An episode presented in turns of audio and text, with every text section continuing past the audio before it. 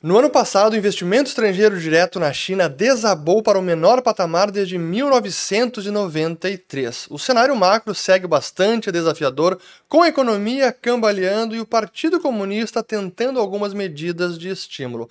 Mas nesse ambiente, tem gente que já começa a apostar na recuperação do mercado chinês. E é sobre isso que eu ia falar nesse vídeo, já começando logo com a informação que foi divulgada nessa semana, com o investimento estrangeiro direto que realmente colapsou colapsou no ano de 2023, fechando com apenas 33 bilhões de dólares, sendo que durante toda a década passada foram investidos no mínimo 170 bilhões de dólares por ano, um patamar igual a gente precisaria voltar ao ano de 1993 quando foram investidos 27,5 bilhões de dólares. A gente já havia comentado esta tendência porque no terceiro trimestre a China registrou já até IED negativo, investimento estrangeiro direto negativo. Isso significa que o estrangeiro estava tirando dinheiro da China. Vou colocar esse vídeo que a gente comentou já faz cerca de dois meses. Mas por que essa é uma, uma cifra, uma estatística muito importante? Porque investimento estrangeiro direto é um capital de longo prazo. Não é o hot money, em carteira, o investimento em portfólio, aquele que vem para investir em ações na bolsa de valores, que pode entrar muito rápido, mas também sair com a mesma velocidade. O investimento estrangeiro direto depende de confiança, de perspectiva, de previsibilidade de longo prazo, e que é justamente esse um dos grandes problemas da China no momento, porque o estouro da bolha imobiliária que iniciou lá com a Evergrande em 2021, ele ainda vem se desenrolando e ainda não temos um desfecho final e isso está impactando o crescimento econômico e, portanto, a perspectiva das empresas e do estrangeiro, além das maiores interferências do Partido Comunista também em alguns setores, que isso afugenta, repele o capital internacional que precisa de previsibilidade. Então, essa é uma notícia importante. Mas não são apenas empresas americanas ou ocidentais que estão diminuindo o investimento na China, mas também asiáticas. O Japão vem diminuindo o investimento estrangeiro no país, é uma tendência já dos últimos anos assim como a Coreia do Sul. 2023 em relação a 2022 caiu 91%, e a quantidade total de IED da Coreia do Sul na China agora voltou ao patamar mais baixo desde 2002. Então essa é uma tendência assim global e não apenas restrita ao Ocidente ou aos Estados Unidos. Nessa semana também foi divulgado um dado importante do setor imobiliário, que é o saldo de hipotecas que pela primeira vez em 10 anos passou a declinar. Porque, claro, o mercado segue fraquejando, preços dos imóveis em queda, os adquirentes têm menos confiança, menos apetite para tomar financiamento e comprar moradias. Então é um problema que o mercado segue tendo que lidar.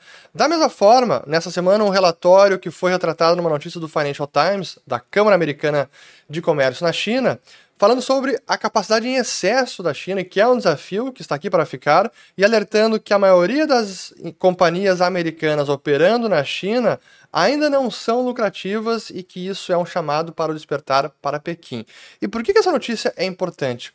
Porque isso denota justamente o modelo econômico e político do Partido Comunista, que vem tentando controlar o estouro da bolha, tentando fazer com que ela desinfle de forma coordenada e não desordenada, mas não consegue controlar tudo. E o problema dessa política, na tentativa de estabilizar, suavizar o ciclo e controlar uma recuperação, acaba prolongando o saneamento dos balanços das empresas, prolongando o que seria a desalavancagem, a falência de algumas empresas, a realocação de capital, a realocação de ativos daquelas empresas que estão à beira da falência ou em posição muito mais vulnerável para as empresas que poderiam prosperar.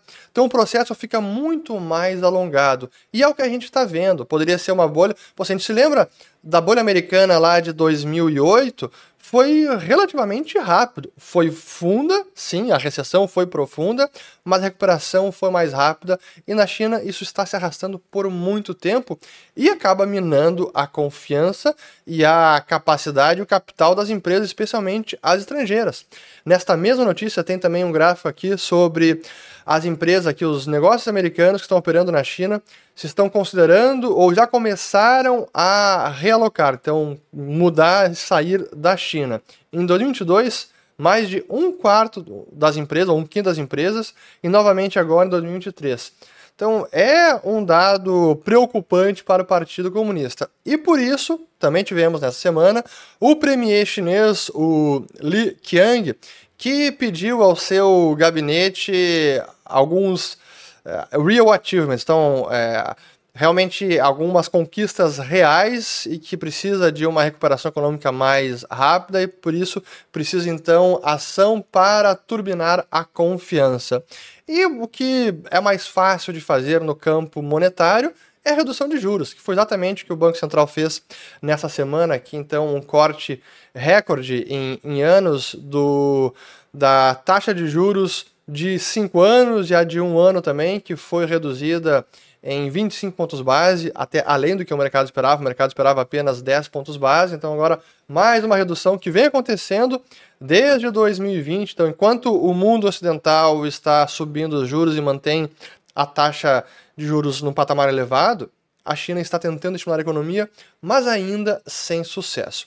Agora, apesar disso tudo, que parece ser ainda muitas notícias negativas, um cenário macro desafiador e sem uma luz no fim do túnel clara, então sem perspectivas mais convincentes de que a economia vai recuperar e sair do buraco, ainda assim tem gente que começa a apostar no mercado chinês. Mais precisamente, Michael Burry, que saiu notícia nesta semana, o grande investidor de A Grande Aposta, tá aqui o livro até aqui, ó, The Big Short. Ele tem que divulgar o seu famoso, é o relatório 13F, e a sua empresa, a Sion Asset Management, divulgou o 13F do último trimestre do ano passado e foram reveladas posições importantes, são as duas principais no portfólio dele, Alibaba, então o gigante tecnologia chinesa, e também a JD.com. Então duas das principais posições no seu portfólio e ele também reduziu uma aposta que tinha contra as empresas de chips e semicondutores. Esse formulário ele não revela todas as posições, especialmente aquelas que estão vendidas, mas ainda assim dá uma noção de quem está na ponta contrária, já que todo mundo agora está acreditando que a China segue numa trajetória negativa de queda.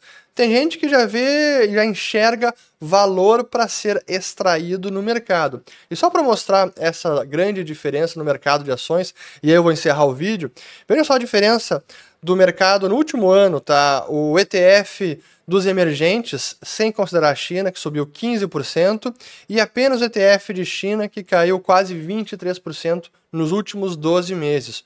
Ou então o mercado de tecnologia, aqui o índice Nasdaq quase 36% de alta nos últimos 12 meses, enquanto as empresas de internet chinesas caindo mais de 17% nesse período. E por fim, duas empresas específicas, ou três. Primeiro, a Amazon, que nesse período, último ano, subiu 76% enquanto Alibaba caiu 24% e a JD.com caiu praticamente 51%. Então, vendo essa performance tão discrepante e talvez já enxergando que o fundo do poço tenha chegado, investidores como Michael Burry começam a apostar na China. Será que ele vai ter sucesso? Não tenho a menor ideia. Eu continuo fora da China, não investi na China e não pretendo investir em nenhuma empresa chinesa ou ETF nos próximos meses. Precisaria muita coisa mudar. Mas, às vezes, é uma questão de preço. Se o preço ficar suficientemente baixo a ponto de ser atrativo, o potencial de upside é muito menor, maior do que o de downside, pode ser talvez uma posição, uma aposta interessante. Espero ter gostado de mais esse vídeo, compartilhem também, se inscrevam aqui no canal, ativem o sininho, vou deixar mais dois vídeos sobre o assunto China, especialmente demografia, que é o grande desafio de longo prazo do Partido Comunista. Fico por aqui e volto no próximo. Valeu!